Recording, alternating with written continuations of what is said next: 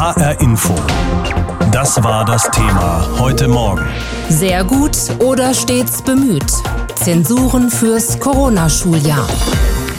Ab in die Ferien, so heißt es trotz Corona auch an diesem letzten Schultag heute in Hessen. Aber Moment, eigentlich war es ja mit der Schule doch gerade erst wieder losgegangen nach den wochenlangen Schulschließungen Mitte März wegen der Corona-Pandemie. Und vom Unterrichtsalltag sowie vor Corona sind alle Schulen weit entfernt.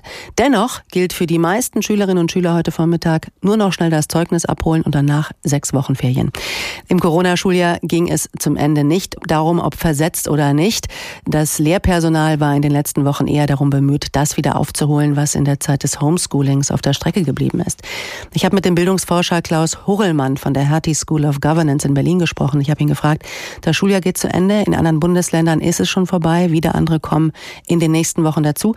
Auch Sie haben früh gewarnt, dass vor allem schwächere Schülerinnen und Schüler einen hohen Preis für das Homeschooling in diesem Corona-Schuljahr zahlen. Haben sich Ihre Befürchtungen bestätigt? Das ist leider so. Wir haben zwar keine aktuelle Studie, die fehlt noch, aber wir haben erdrückende Belege aus allen bisherigen Untersuchungen und die zeigen, wenn Schülerinnen und Schüler über eine längere Strecke den Anschluss verlieren, zum Beispiel aus Krankheitsgründen oder aus irgendeinem anderen familiären Grund, dann war das auch in der Vergangenheit eine richtige Lücke, die ganz schwer wieder aufzuholen ist. Und es trifft vor allem immer die Schwachen. Deswegen müssen wir leider, leider befürchten, das ist auch bei Corona so. Es sind viele Kinder einfach ganz verschwunden aus dem Blickfeld der Lehrerinnen und Lehrer und es sind meist die Schwächsten. Also die Bildungsungleichheit mhm. hat leider zugenommen. Aber äh, ich kenne persönlich auch Fälle, da hat das Homeschooling wahre Wunder geleistet. Da wurden plötzlich aus äh, schüchternen Kindern wirklich proaktive Kinder, die mitgemacht haben, die sich richtig verbessert haben. Also es war nicht alles schlecht, oder? Nein, im Gegenteil. Also genau was Sie sagen, ist passiert. Da, wo die Eltern sich irgendwie das einrichten konnten, haben sie ihre Kinder zu Hause wunderbar unterstützt. Und das hat teilweise dazu geführt, dass Lücken ausgeglichen werden konnten, die sie in dem unterrichtlichen Stoff hatten. Aber dadurch wird noch einmal deutlich, die Ungleichheit ist so stark geworden, seitdem die Schule nicht mehr so arbeitet, wie es vor Corona der Fall war. Und das ist eine ganz, ganz bittere Pille, die wir alle dann schlucken müssen, wenn es wieder richtig mit der Schule losgeht. Nun werden diese kommenden sechs Wochen Ferien ja nicht so die typischen Sommerferien sein wie sonst. Ähm, es werden auch Lerncamps angeboten bei vielen Schulen, die eben für die Kinder, die schlechter mit dem Lernstoff ähm, digital zurechtgekommen sind in den letzten Wochen. Also Kurse, in denen der Stoff nochmal nachgeholt oder vertieft werden kann. Können schlechtere Schülerinnen und Schüler ihre Lücken dadurch ausbessern oder sind die Lerndefizite des Corona-Schuljahrs nicht aufholbar? Die sind grundsätzlich nicht aufholbar. Das wissen wir auch aus bisherigen Erfahrungen, sondern das kann man erst machen, wenn die Schule systematisch wieder einsetzt und dann müsste man die schwächeren Schüler ganz besonders stark fördern. Das heißt aber nicht, dass im Sommer das eine oder andere an interessanten Impulsen nicht gesetzt werden könnte. Und das könnte in der Tat darin liegen, dass man einen Schwerpunkt darauf legt, digitales Lernen zu trainieren. Das gilt für die Lehrerinnen und die Lehrer. Die müssen dringend jetzt jetzt an diese Aufgabe herangeführt werden. Und das gilt dann auch für die Schülerinnen und die Schüler und ihre Eltern. Also da könnte ich mir vorstellen, da kann man tatsächlich in einem Sommercamp auch mit ein bisschen Lust und Freude, das muss ja ferienmäßig sein, eine Menge ausgleichen. Reine Stoffvermittlung in den Sommerferien bringt nicht viel und das ist eine zu kurze Strecke, um wirklich die Defizite auszugleichen. Nun wollen ja viele ähm, Landesregierungen, die hessische auch, nach den Sommerferien zurück zum Regelbetrieb kommen, also zum Präsenzunterricht, allerdings natürlich alles mit Einschränkungen. Das heißt vor allem musische Fächer, Sport für die Kinder. Das wird erstmal so nicht auf dem Stundenplan stehen. Also wir sind wieder ein bisschen zurück in der guten alten 60er Jahre Zeit. Frontalunterricht ohne Gruppenarbeit, ohne Bewegung. Was heißt das für das Lernen der Kinder und Jugendlichen? Nun, was wir gelernt haben durch die Corona-Krise ist, der traditionelle Unterricht muss ganz, ganz deutlich strukturiert sein, damit er alle Kinder erreicht, gerade eben auch die Schwächeren. In dem Moment, wo der abgebrochen war, wo es digitale Angebote gab, aber eben nicht für alle Kinder und bei allen Schulen im gleichen Ausmaß, ist diese Sicherheit gebrochen. Wir konnten erkennen, dass die digitalen Angebote, die nach Hause geschickt werden, wenn sie sehr gut gemacht sind, richtig gute Impulse bringen. diese Mischung aus Präsenzunterricht und Digitalunterricht könnte deswegen auch etwas sein, was in der Zukunft überlebt. Es ist deutlich geworden, dass Kinder zu Hause interessante Angebote annehmen können, die dann wieder mit in die Schule zurückgespiegelt werden können. Also eine Kombination macht es. Und ich glaube, das wird die Zukunft sein, dass wir eine Kombination machen aus Anwesenheitsunterricht, Präsenzunterricht. Wenn wir Pech haben, wird das ja nicht in dem gleichen Ausmaß möglich sein, Präsenzunterricht zu machen, wie das vor Corona der Fall war. Und Fernunterricht, also digital gesteuerten Unterricht. Eine schöne Sache, gemischtes Lernen kann sehr anregend sein, sehr lebendig sein. Und ich glaube, hier brauchen wir jetzt Training für die Lehrkräfte und wie ich schon sagte, auch für die Schülerinnen und Schüler. Und dann könnten wir aus der Krise lernen und könnten vielleicht sogar gestärkt hervorgehen. Corona hat die Schülerinnen und Schüler, aber eben auch die Lehrerinnen und Lehrer aus den Klassenzimmern verjagt. Mitte März mussten die eben ein neues Kapitel aufschlagen des Homeschooling. Per Videokonferenzen Aufgaben machen, kein Unterricht in der Klasse, sondern vorm Computer. Das haben die einen äh, besser, die anderen schlechter gemacht und das gilt eben nicht nur für die Schüler, das gilt auch für die Lehrer. Und weil man eben nicht hundertprozentig sicher sein kann, wie es denn dann Mitte August weitergeht, nutzen viele den Sommer, um sich fortzubilden in Sachen digitales Lernen. Und Petra Boberg hat mit Beteiligten darüber gesprochen, was sie von solchen Fortbildungen erwarten und halten. Ich denke, dass das Interesse bis hin zum Verständnis der Notwendigkeit der Fortbildung bei den Lehrkräften angekommen ist und dass sie sich auch vermehrt fortbilden und denke, dass vielleicht die Zeit, die man äh, dann finden kann in den Sommerferien, punktuell bestimmt sehr gut genutzt werden kann. Aber ich glaube wirklich auch, dass die Lehrkräfte Erholung brauchen. Johanna Uhl unterrichtet Deutsch und Englisch an einem Gymnasium in Bayern. Seit sechs Jahren hat sie eine Tablet-Klasse und ist ziemlich weit vorn, wenn es darum geht, mit ihren Schülern digital zu arbeiten. Die 37-Jährige ist eine von ganz wenigen Lehrkräften, die sich offiziell äußern möchten. Aber ihre Meinung ist stellvertretend für viele andere. Die Frage nach digitalen Fortbildungen in den Sommerferien sei ein heißes Eisen, sagt Johanna Uhl, auch weil sie suggeriert, dass Lehrkräfte in den Zeiten der Pandemie Ferien hatten. Natürlich, sagt sie, gab es Kollegen, die mit dem Digitalen völlig überlastet waren und abgetaucht sind. Sie aber ärgert die Schwarz-Weiß-Malerei, das Lehrerbashing. Es gibt so viele Schattierungen zwischen Schwarz und Weiß hier. Ich denke, das erste Problem ist einfach, dass in den Jahren vor Corona bereits sehr, sehr viel versäumt wurde, sowohl freiwillig von Kolleginnen und Kollegen ähm, sich fortzubilden, als auch von den Ministerien angeordnete oder auch strategisch verfolgte Fortbildungsmaßnahmen wurden versäumt. Die Versäumnisse der letzten Jahre nun den Lehrkräften zuzuschreiben sei unfair und sie in den Sommerferien aufzuarbeiten schlicht unmöglich, sagt Uhl. Auch sie, die bereits Erfahrung im digitalen Unterrichten habe, brauche jetzt eine Auszeit in den Ferien. Das fordert übrigens nicht nur die Englischlehrerin Johanna Uhl, sondern auch Birgit Koch, Vorsitzende der Lehrergewerkschaft GEW Hessen. Ich denke, die letzten Monate waren für alle Pädagoginnen und Pädagogen in den Schulen eine große herausfordernde Zeit. Ich denke, dass es kurzum so ist, dass Lehrerinnen und Lehrer ihre Erholung verdient haben in den Sommerferien. Und wir sind ja auch spätestens die letzte Woche der Sommerferien auch wieder in der Schule, um auch das neue Schuljahr vorzubereiten. Dennoch, die Ferien sollen auch genutzt werden, um die letzten Monate aufzuarbeiten, darüber nachzudenken, wie Präsenz und Fernunterricht miteinander kombiniert werden können. Nur, Englischlehrerin Uhl weiß aus eigener Erfahrung, moderne digitale Unterrichtskonzepte zu erarbeiten, das braucht Zeit und Kompetenz.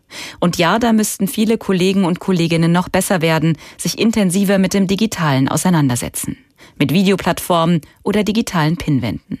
Das sei auch für Lehrkräfte eine gesellschaftliche Verantwortung auch ohne Corona. Es gibt so viele tolle Webinare, die angeboten werden. Die sind kostenlos und für jeden zugänglich und bieten ein sehr breites äh, Angebot dann auch auf Einsteigerniveau, auf fortgeschrittenen, du weißt für jeden etwas dabei, für unterschiedliche Fächer. Aber nicht nur Lehrkräfte seien jetzt gefordert, sondern vor allem die politisch Verantwortlichen. Es müsste ein Konzept von Beginners über fortgeschritten bis hin zu wirklich didaktischen Tipps. Da müsste auch, denke ich, von staatlicher Seite auch Geld in die Hand genommen werden, um da was auf die Beine zu stellen. Hessen geht in die Sommerferien. Das merkwürdigste Schuljahr aller Zeiten, so kann man das wahrscheinlich nennen, geht zu Ende. Nach wochenlangem Corona-Lockdown folgte ja der Versuch, zu einer neuen Normalität zurückzufinden. Anders als in den weiterführenden Schulen saßen in den Grundschulen in den letzten beiden Schulwochen sogar wieder Schülerinnen und Schüler zusammen im Klassenverbund, ohne Abstandsgebot im Unterricht. Vom Regelbetrieb in den Grundschulen war dort von Seiten der Landesregierung schon die Rede. Ja, aber wie sich dieser Regelbetrieb angefühlt hat, habe ich Miriam Boja gefragt. Sie ist Schulleiterin gleich an zwei Grundschulen in Frankfurt und ich wollte von ihr wissen, Absperrband, Masken auf dem Pausenhof, Staffelung der Pausenzeiten, Frontalunterricht ohne Bewegung. So sah der Regelbetrieb in diesen letzten Wochen vor dem heutigen Sommerferienstart aus. Wie haben denn Ihre Schülerinnen und Schüler diesen Schulalltag empfunden? Also wir waren sehr überrascht darüber, dass die Kinder doch recht flexibel und sehr umgänglich mit der Situation umgegangen sind. Sie haben sich an die Situation mit den Masken super gewöhnt. Allerdings haben wir jetzt, als der Regelbetrieb wieder anfing, die Maskenpflicht während der Pause, die ja im Klassenverband stattgefunden hat, ausgesetzt. Die Kinder haben dann immer ihre Masken nur im Gebäude getragen und wenn sie am Schulhof angekommen waren, an der Seite in mit Namen beschrifteten Beuteln abgelegt. Wir hatten nämlich auch ein Kind, was unter der Maske ähm, kollabiert ist und das war mir dann ein bisschen zu heikel ja. und dann haben wir gesagt, es wird warm draußen, das machen wir ohne Maske. Das haben, machen die super gut, auch wenn die auf die Toilette gehen, sofort setzen sie die Maske auf. An die Absperrung haben die sich gewöhnt. Dieser äh, Unterricht wirklich nur beim Klassenlehrer hat insofern seine Probleme, weil die Klassenlehrer ja nicht eigentlich alle Fächer unterrichten, wie zum Beispiel Englisch. Ein Problem war, ist bei, uns wahrscheinlich dann auch nach den Sommerferien noch die Menge der Pausenaufsichten, weil wir den Schulhof ja in verschiedene Bereiche eingeteilt haben und die Lehrer eigentlich auch eine Entlastung zwischendurch mal brauchen während der Pause, aber sie müssen eigentlich auch gleichzeitig auf dem Hof sein und auf die Kinder aufpassen. Da sprechen Sie schon was Wichtiges an. Nach dem Schuljahr ist ja vor dem Schuljahr. Die Realität ist noch weit entfernt von einem ganz normalen Regelbetrieb, so wie wir ihn vor Corona ähm, kannten. Und wir wissen auch überhaupt nicht, ob wir den jemals wieder so zurückbekommen. Jetzt ähm, ist die Frage nach den Sommerferien, soll ja aber, das sind die Pläne der hessischen Landesregierung, dieser Regelbetrieb wieder kommen. Bekommen Sie denn bis dahin eine volle Stundenzahl und den Unterricht in allen Fächern hin? Ich werde das hinbekommen, allerdings mit Unterstützung von Gymnasiallehrern, die bei uns auch an die Schule kommen. Eine Kollegin ist jetzt im Zuge von Corona auch nicht mehr mit bei uns im Kollegium dabei. Deshalb haben wir jetzt Kollegen, die freundlicherweise auch aufgestockt haben. Da ist zum Glück das staatliche Schulamt auch sehr flexibel, dass man das recht kurzfristig jetzt lösen kann. Andere ich, Schulen sind da schlechter aufgestellt. Ja, ich möchte Ihnen gerade was vorlesen aus dem Bildungs- und Erziehungsplan des Hessischen Kultusministeriums, den Sie bestimmt besser kennen als ich. Da steht für die Kindergruppe von 0 bis 10 Jahren, das Bedürfnis nach Bewegung zu vernachlässigen heißt, kindliche Entwicklungsprozesse empfindlich zu stören. Okay, jetzt ist der Unterricht zur Zeiten äh, der Pandemie aber wieder zum Frontalunterricht ohne Bewegung, ohne Singen, ohne Sport oder wenig Gruppenarbeit geworden. Was hat sich da aus den Erfahrungen Erfahrungen in den letzten Wochen gezeigt? Wie sehr stört das tatsächlich Konzentration, Aufmerksamkeit und überhaupt das Verhalten Ihrer Kinder? Also eine hohe Beliebtheit hatte die Spielekartei Spiele ohne Berührung.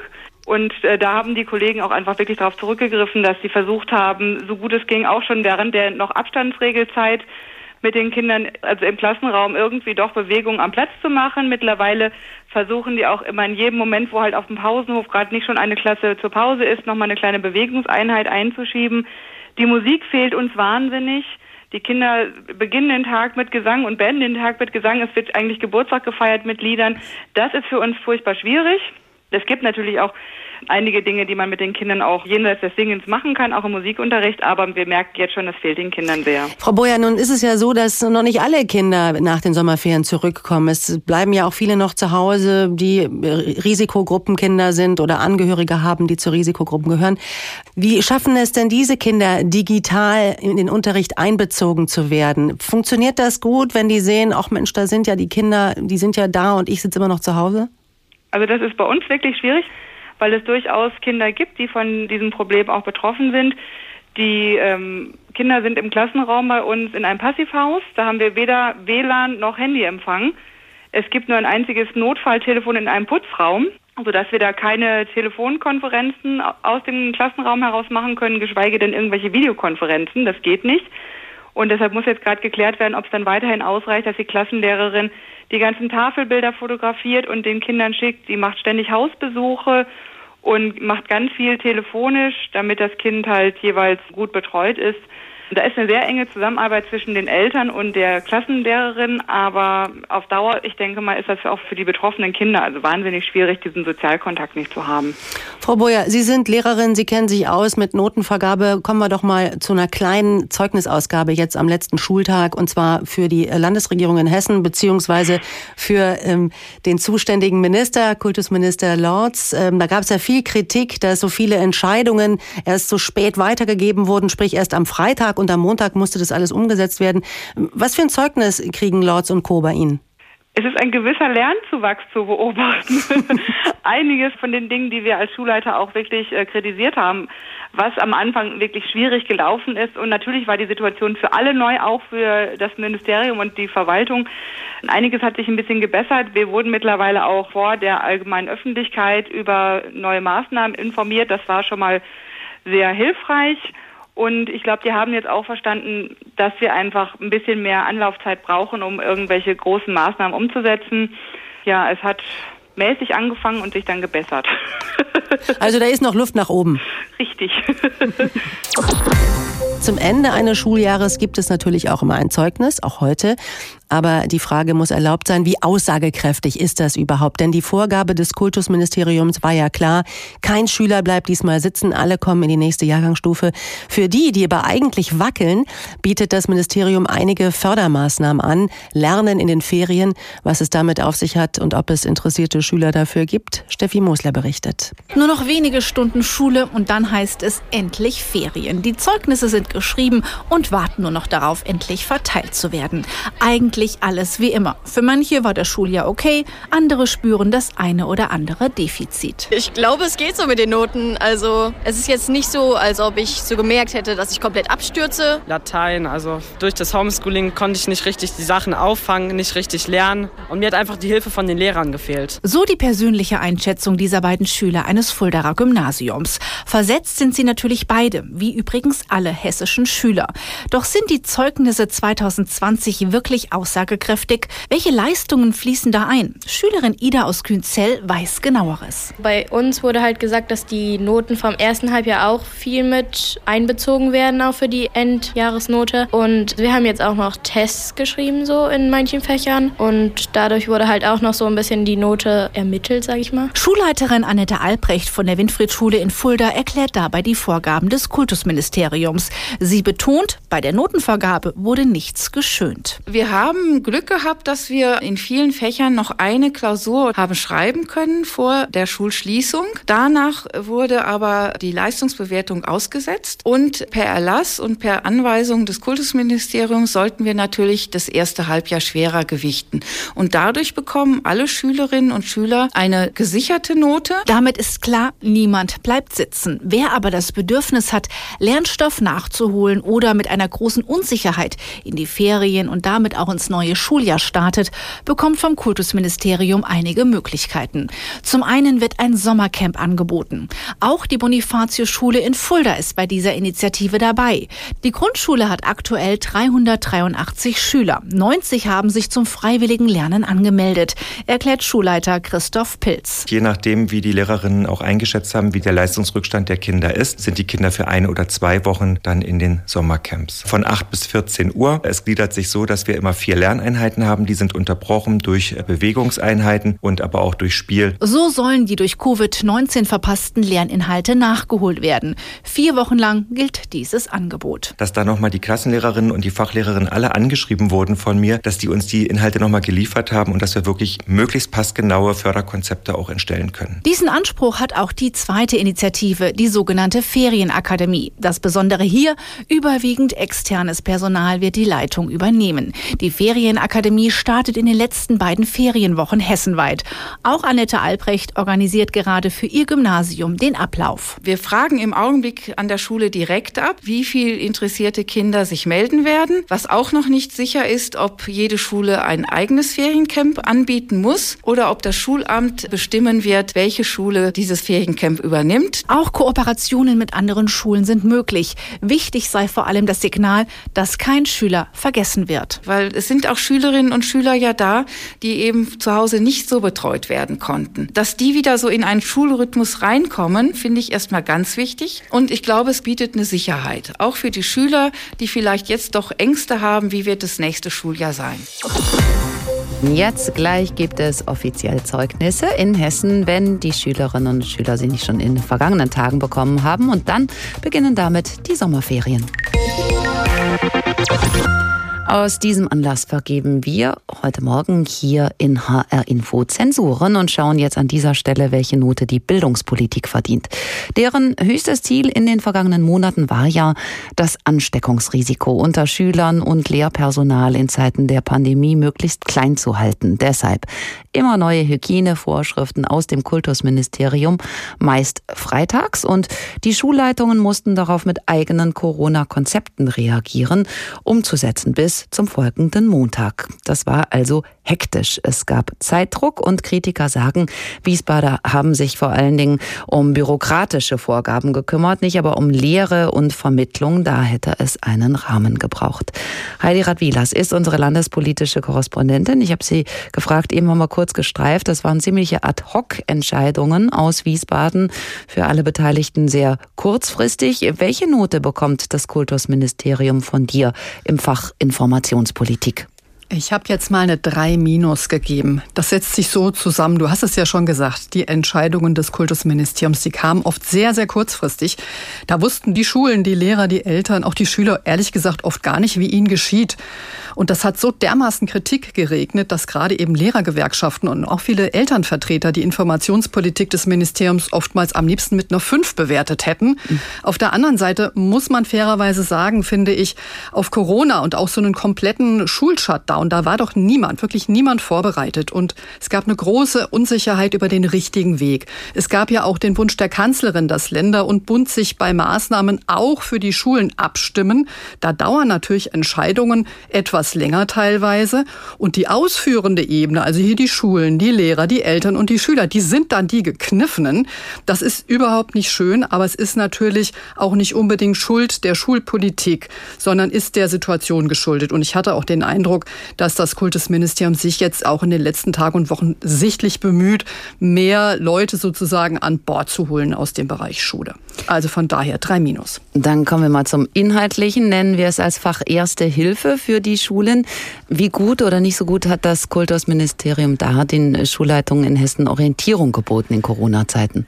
Ja, man muss sagen, es gab eben diese Ansagen des Kultusministeriums nicht nur oft auf den letzten Drücker, sondern dann waren die oft sehr allgemein. Also zum Beispiel beim teilweise Wiederanfahren des Schulbetriebs. Da kamen dann so Fragen auf, ja, sollen jetzt die Schüler jede Woche immer ein paar Tage in die Schule kommen?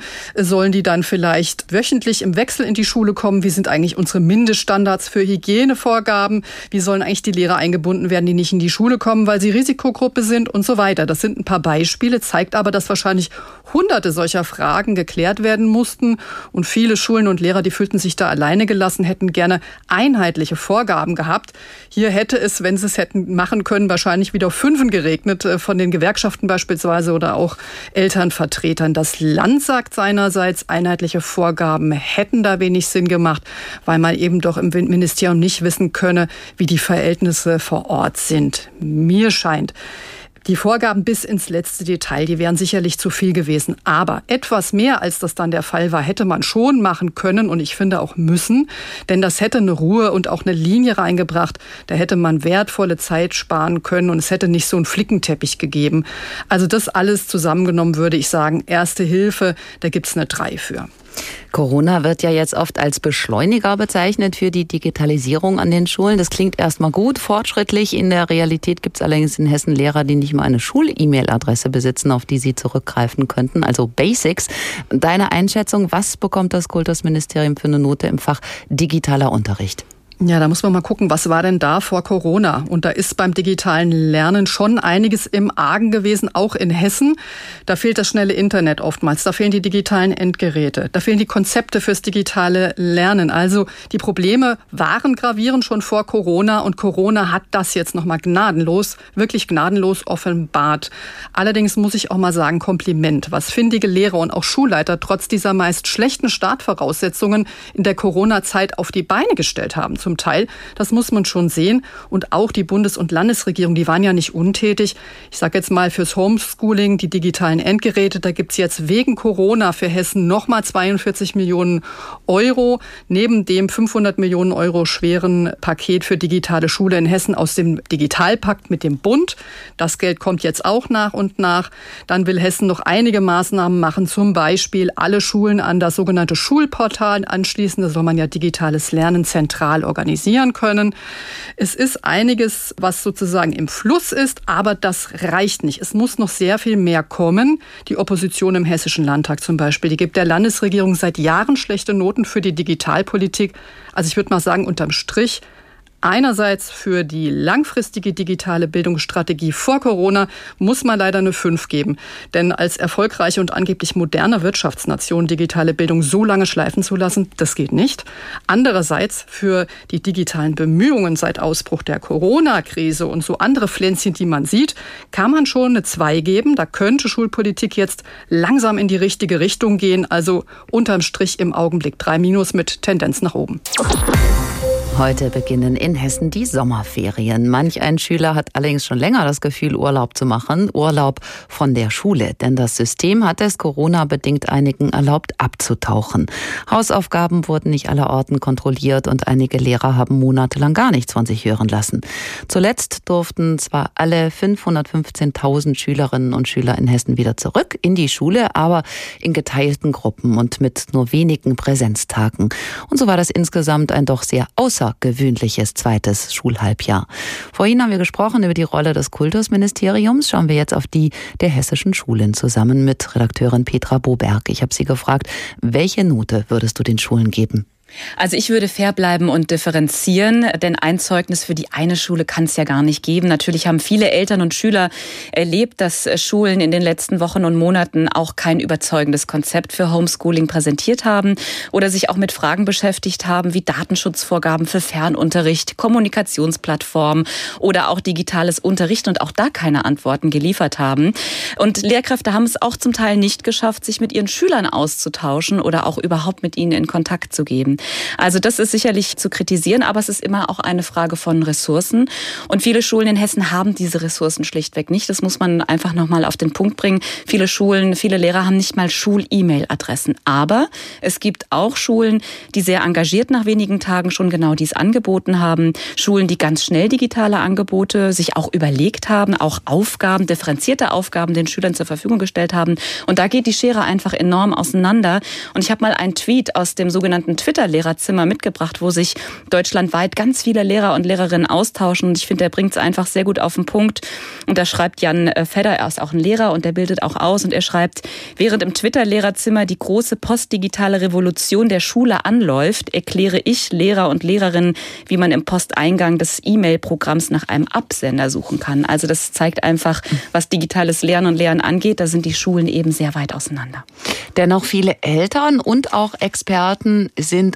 unzufrieden, kritisieren, dass Schulen die Wochen des Lockdowns nicht genutzt haben, um Konzepte zu erarbeiten. Das stimmt auch, aber auch hier ist das Problem sehr vielschichtig, denn um digital zu unterrichten, brauchen Schulen und Lehrkräfte natürlich auch eine Infrastruktur. Das bedeutet WLAN, Geräte, eine Schul-E-Mail-Adresse, ich habe es schon angesprochen, oder auch datenschutzkonforme Lernplattformen und auch Videotelefonie. Das gibt es einfach bei ganz vielen Schulen nicht. Und das Kultusministerium oder die Schulträger haben auch in der Pandemie, also in den Wochen konzeptionell eigentlich nichts auf den Tisch gelegt. Und Bildungsexperten sagen immer, es macht wenig Sinn, wenn jede Schule für sich alleine ein Konzept erstellt. Es braucht einen Masterplan, der dann individuell angepasst wird an die Schulen. Und dieser Masterplan fehlt bis heute. Und hinzu kommt auch, die Lehrkräfte brauchen Kompetenz und sie müssen auch digital unterrichten wollen. Und da habe ich mir nochmal eine Studie angeschaut, eine internationale Studie zur Medienkompetenz. Und da steht schon vor der Pandemie, nur 23 Prozent der Lehrkräfte in Deutschland nutzen digitale Medien täglich. Im Vorreiterland Dänemark sind es 71 Prozent. Und Deutschland ist wirklich ganz weit hinten. Schlechter ist nur noch Uruguay. Und das war schon vor der Pandemie so. Da muss also noch viel Überzeugungsarbeit geleistet werden. Ist die Krise dabei eine Möglichkeit? Also manche sprechen ja auch schon von einer Jahrhundertchance für die Schulen. Ja, ich glaube schon, denn das Bewusstsein hat sich auch in unserer, in der öffentlichen Debatte einfach verändert. Und der Druck auf den Kultusminister, aber auch auf die Schulträger und natürlich auf die Lehrkräfte, wird auch gesamtgesellschaftlich breiter. Und nicht mehr nur Erziehungswissenschaftler sagen jetzt, dass eine der größten Zukunftsaufgaben eigentlich ist, die Lehrkräfte besser mitzunehmen. Denn viele Lehrkräfte sehen einfach nicht den Sinn von digitalem Lernen und Lehren. Und das ist eigentlich die große Herausforderung. Und auch dieses internetbasierte Zusammenarbeiten von Schüler und Schülerinnen, was man natürlich in der Pandemie gut auch organisieren kann, diesen Sinn sehen viele Lehrkräfte nicht. Und da stehen viele noch am Anfang ihrer digitalen äh, Karriere und sie müssen sich auch einfach besser vernetzen. Denn Angebote im Netz gibt es ja auch. Aber äh, du sagtest doch, dass was das Vernetzen angeht, digital schon viel unter den Lehrkräften passiert, zum Beispiel auf Twitter. Das stimmt, aber nur 33 Prozent dieser Lehrkräfte vernetzen sich. Und da nochmal eine Zahl. In anderen Ländern sind es bis zu 61 Prozent. Also da müssen die deutschen Lehrer und Lehrerinnen echt noch aufholen. Und das ist schade, denn es gibt ganz viele, wie gesagt, gute Ideen auf Twitter unter diesem Hashtag Twitter Lehrerzimmer. Aber man muss auch nochmal an der Stelle sagen, das betrifft natürlich auch die Bildungsadministration. Also viele Lehrer und Lehrerinnen haben sich auf den Weg gemacht. Aber die Organisation muss natürlich auch Ressourcen zur Verfügung stellen. Und da sind wir gespannt, wie das nach den Sommerferien, was die Ausstattung der Schulen angeht, dann auch tatsächlich funktionieren soll. Und man darf einfach diese Lehrkräfte nicht vergessen, die sich schon auf den Weg gemacht haben. Und deswegen finde ich es an der Stelle ganz wichtig zu differenzieren. Also ich würde Einsen verteilen, aber auch Fünfen. HR Info. Das Thema. Wer es hört, hat mehr zu sagen.